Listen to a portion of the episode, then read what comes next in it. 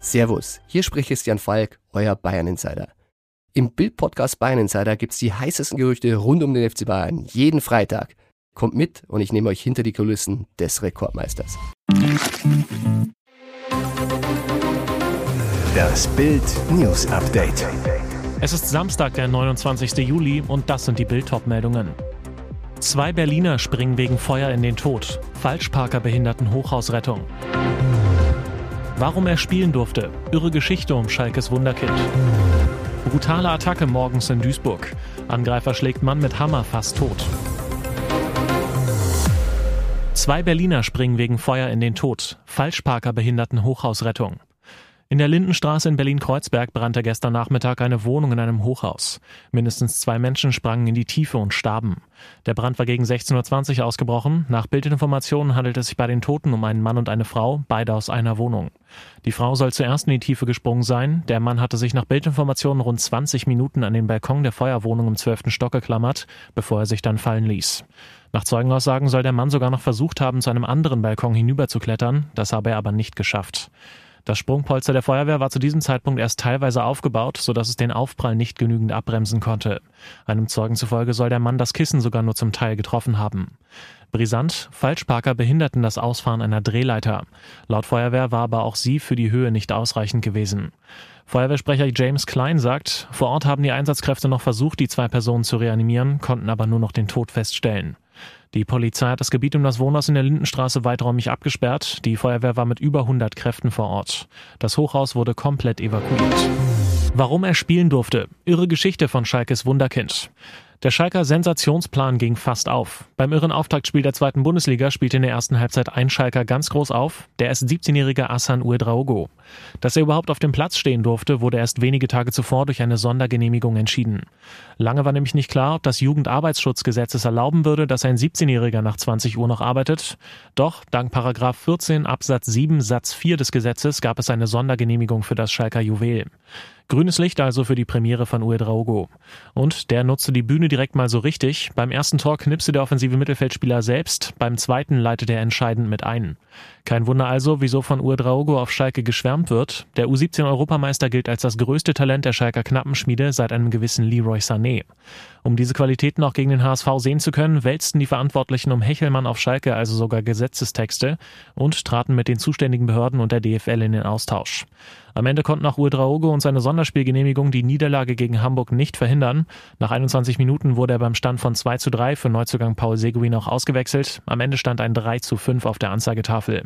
Doch diese Leistungen machen definitiv Lust auf mehr, egal ob mit oder ohne Sondergenehmigung.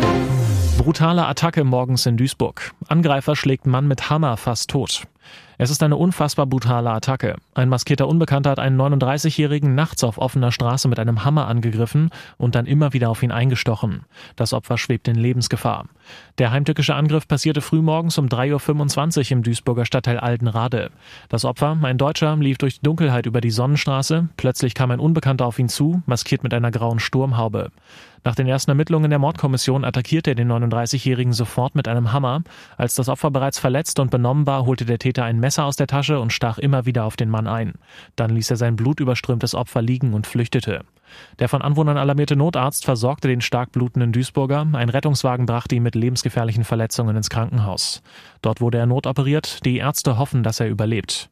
In der Nähe des Tatorts konnten Polizisten später bei der Spurensicherung den blutverschmierten Hammer sicherstellen. Das Messer nahm der Täter offenbar wieder mit.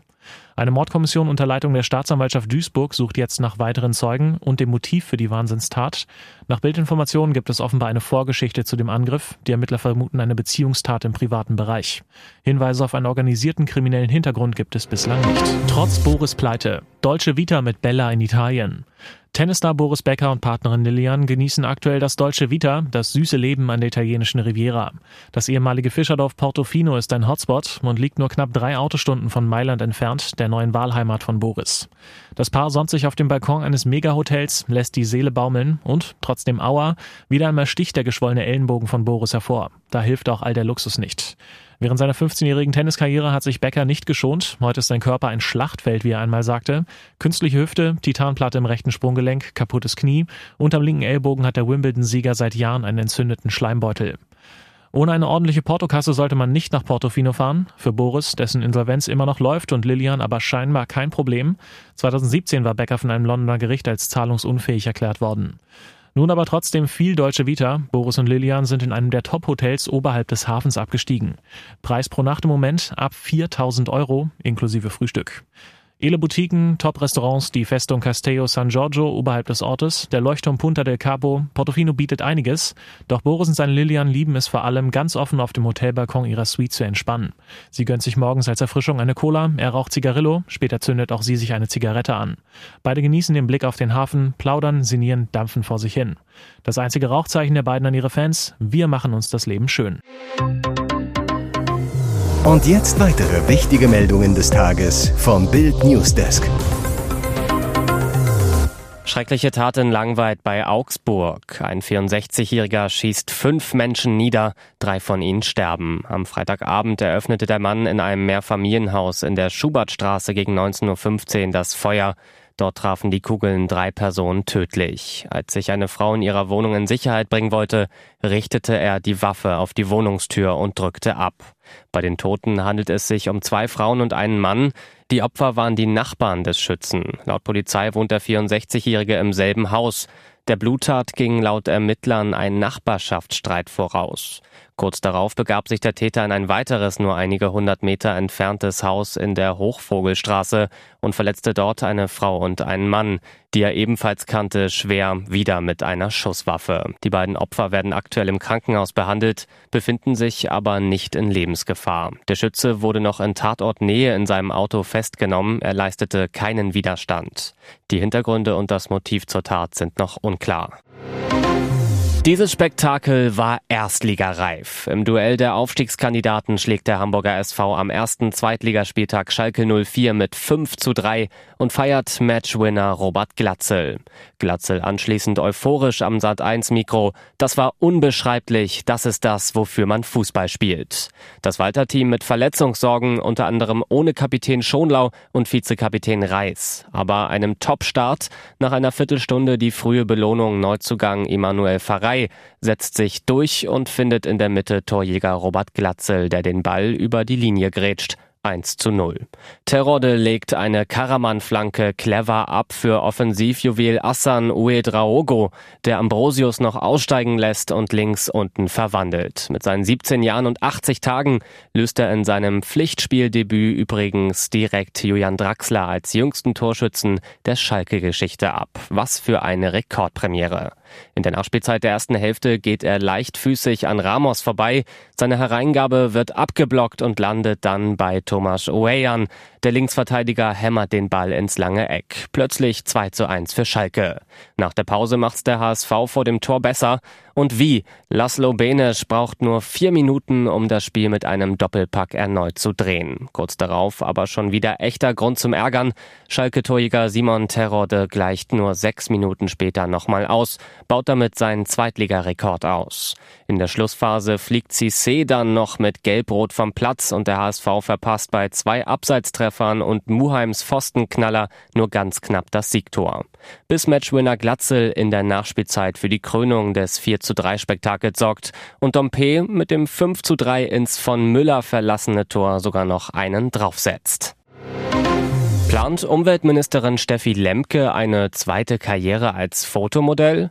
In einer Ausschreibung sucht ihr Ministerium gerade einen Fotografen. Er soll die Grüne auf offiziellen Termin begleiten und sie zusätzlich im Rahmen von Porträtshootings in Szene setzen. Ein oder zweimal jährlich kann ein großes Porträtshooting beauftragt werden, heißt es in der Ausschreibung. Darin solle die Ministerin in einem aufwendigeren Aufnahmeprozess fotografisch stärker inszeniert werden. Die Fotos sollen in mindestens drei verschiedenen Umgebungen, unterschiedlichen Lichtverhältnissen mit wechselnder Bekleidung geschossen werden. Eine Visagistin, ein Visagist ist einzuplanen. Dauer der Shootings vier bis sechs Stunden. Den Auftragswert schätzt das Grünministerium auf 150.000 Euro. Bei zweimaliger Verlängerung um je ein Jahr würden sich die geschätzten Kosten sogar auf 300.000 Euro summieren. Der Präsident des Bundes der Steuerzahler Rainer Holznagel sieht den Aufwand kritisch. Es ist den Steuerzahlern kaum zu vermitteln, dass sie auch für Visagisten oder Hairstylisten von Politikern aufkommen sollen, sagt Holznagel zu Bild. Im Zweifel müsse dafür privat bezahlt werden. Das hat sich Kreml-Machthaber Wladimir Putin wohl ganz anders vorgestellt. In seiner Heimatstadt St. Petersburg hat er zum Afrika-Gipfel geladen. Putins Plan, er kann sich zwei Tage lang als weltgewandter Staatsmann auf großer Bühne präsentieren. Doch der geplante Prunkgipfel im Konstantin-Palast verkommt zur Schlappe. Peinlichkeit statt Prunk. Putin wird vor laufender Kamera vorgeführt. Der Kreml-Herrscher ist mit dem ägyptischen Präsidenten Abdel Fattah el-Sisi am Donnerstag zum Gespräch verabredet. Doch el-Sisi lässt auf sich warten. Putin wirkt sichtlich verunsichert. Er schlendert durch den Raum, nestelt an einem Stück Papier. Der Eindruck nicht sehr staatsmännisch. Die Warterei dürfte Putin gar nicht gefallen, denn eigentlich ist er der derjenige, der dafür bekannt ist, seine Gäste bei Treffen warten zu lassen. Ex-Bundeskanzlerin Angela Merkel musste 2015 über zwei Stunden auf Putin warten.